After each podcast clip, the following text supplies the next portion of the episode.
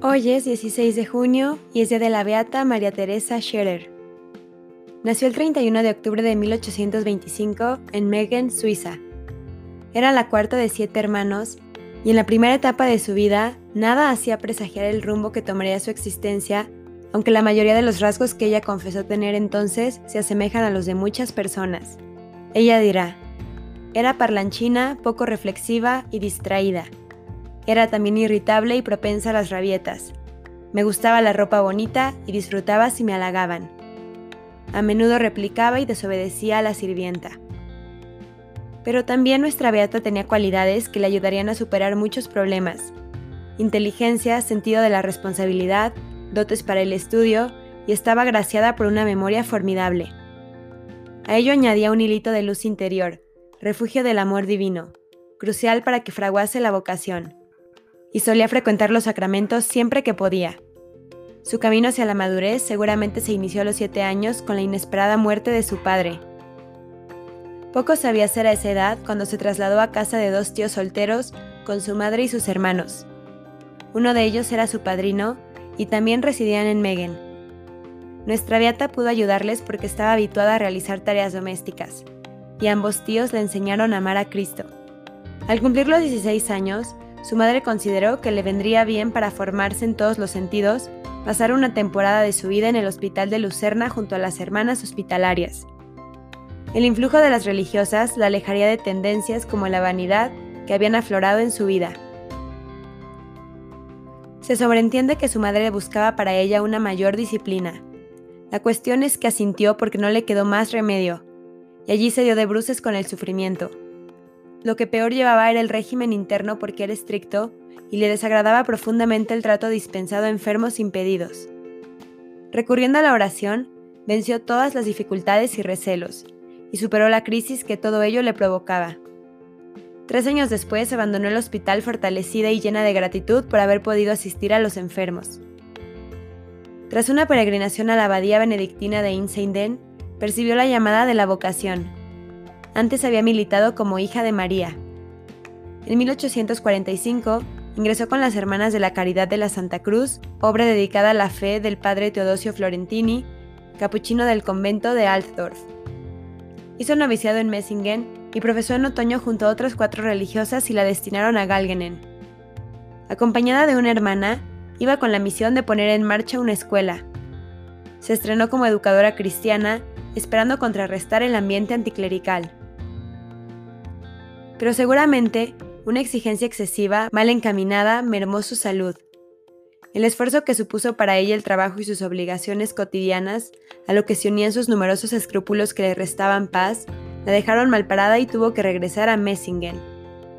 Obtuvo el título de maestra y siguió ocupada en la enseñanza. En 1850, el padre Teodosio la envió a Nafels para dirigir el hospicio y dos años más tarde le encomendó el hospital de Coire, otra fundación suya. La fidelidad de María Teresa dio grandes frutos. En 1856 se produjo una decisión entre las religiosas. Las que no habían compartido plenamente el carisma fundador siguieron su camino, pero la beata no lo abandonó. Reiteró su lealtad, como había hecho en otra ocasión anterior, cuando el capuchino precisó inequívoco respaldo para construir un hospital de mayores dimensiones. En aquel momento, le dio su palabra con un simple apretón de manos. No hizo falta más. En 1857, tras la ruptura interna, fue elegida superiora general de la congregación con sede en Ingenbull, Suiza. Se había ganado sobradamente la confianza de todos. En el año 1856, las religiosas enseñantes se separaron del fundador para continuar su apostolado educativo independientemente. Sor María Teresa sufrió mucho por ello. Oró, se aconsejó y finalmente comprendió que Dios deseaba que ocupasen el futuro de las obras de misericordia espirituales y corporales, y le reiteró su lealtad al Padre. En 1857, tras la ruptura interna, fue elegida superiora general de la congregación con sede en Ingenboll, Suiza. Se había ganado sobradamente la confianza de todos. Al morir el padre Teodosio en 1865, quedó al frente de la orden, él había dejado en herencia, entre tantas riquezas, la mayor, la adoración perpetua del Santísimo Sacramento. fue sostén para ella en los momentos difíciles que sobrevinieron y que se prolongaron durante años. Hizo lo imposible por mantener el rigor de las constituciones. Se opuso a los sucesores del fundador cuando quisieron imponer sus criterios, se hizo cargo de las deudas y litigó defendiendo los derechos de la obra. Fue criticada por su modo de encarar al gobierno y se puso en entredicho su severidad con la pobreza. Acusada y calumniada por un capellán, fue depuesta de su oficio por el obispo. Entonces le dijo a una de las suyas en confianza, Tengamos presente a nuestro Salvador y a las innumerables ofensas que recibe cada día. A mí no se me trata mejor, como usted ya debe saber. No importa, pues no se puede contentar a todo el mundo, con tal de que Dios esté contento de nosotros. Le preocupaba el vínculo de la comunidad por encima de cualquier otra cosa, y así lo hizo notar diciendo, Me siento atormentada y me resulta penoso dirigirme a la casa madre. Quiera Dios que todo sea para bien. Lo esencial es que nos mantengamos unidas y que nos amemos, que llevemos juntas la cruz y el sufrimiento. Nuestra beata soportó todo heroicamente, orando sin desfallecer. Al resplandecer la verdad, volvió a ser repuesta en su cargo. Fue creadora de escuelas y hospitales para minusválidos. La salud no le acompañó y en 1887 se le diagnosticó un cáncer de estómago. Murió el 16 de junio de 1888 en el convento de Ingenboll mientras exclamaba, Cielo, cielo. Esto dijo San Juan Pablo II en su misa de beatificación. María Teresa Scherer libró el buen combate. A través de su vida y su obra, nos recuerda el aspecto esencial del misterio de la cruz, con la cual Dios manifiesta su vida y concede la salvación al mundo. Mediante la fe, la esperanza y el amor, el hombre participa, con la totalidad de su existencia, en el misterio de la cruz del Salvador y así logra participar también en el misterio de la resurrección. Además, la cruz tiene un aspecto cósmico. Eleva todo el universo a Cristo, el Señor de la historia. María Teresa mostró desde muy niña una disposición interior a la gracia y tomando a veces decisiones difíciles, se comprometió a responder a la llamada que el Señor le hacía a través de su iglesia.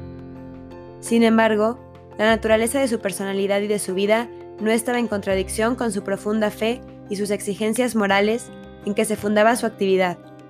Por el contrario, puso a disposición todos sus talentos para desarrollarlos plenamente y permitir que dieran fruto, tanto en su vida personal como en la misión que se sintió llamada a realizar a favor de sus hermanas y hermanos.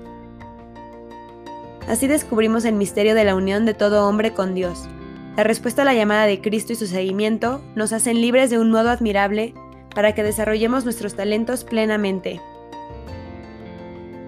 Después de haber comprendido el dolor y el destino de los enfermos, se decidió a consagrar su vida al Señor como religiosa, en la Congregación de las Religiosas de la Caridad de la Santa Cruz de Ingenboll, que había fundado, ante todo, para servir a la juventud, decidiéndose luego a servir a los más pobres y marginados, de modo que, al final, mereció el apelativo de Madre de los Pobres.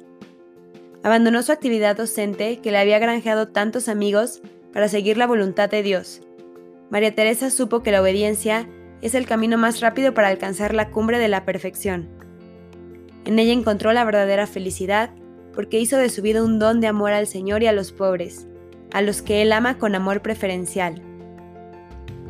María Teresa es un ejemplo para nosotros. Su fuerza interior brotaba de su vida espiritual. Dedicaba muchas horas ante el Santísimo, donde el Señor comunica su amor a todos los que viven profundamente unidos a Él. Aunque no vivió el amor en el corazón de un hombre, no dejó de desarrollar todas las virtudes que hay en él. Cuanto más crecía su vida interior, tanto más sensible se hacía María Teresa ante las necesidades del mundo de su tiempo. En las difíciles circunstancias que vivía la Europa del siglo XIX, llegó a los pueblos de Europa Central a través de numerosas fundaciones caritativas. En medio de sus múltiples actividades, no dudo en afirmar que hay que tener la mano en el trabajo y el corazón en Dios. Una preocupación particular la impulsó a ser fiel a su compromiso bautismal y a sus votos religiosos. El compromiso de imitar a Cristo es el triunfo del amor de Dios que se adueña del hombre y le pide que se esfuerce por servir a este amor, conociendo la debilidad humana. María Teresa supo claramente que la garantía de su fidelidad consistía en ser consciente de la limitación de sus propias fuerzas y en abandonarse constantemente a la oración contemplativa y a la vida sacramental. Señor, Tú que diste a la beata María Teresa Scherer la gracia de imitar con fidelidad a Cristo pobre y humilde, concédenos a nosotros, por intercesión de esta beata, la gracia de vivir fielmente nuestra vocación, para que así tendamos a la perfección que tú nos has propuesto en la persona de tu Hijo. Amén. Beata María Teresa Scherer, ruega por nosotros.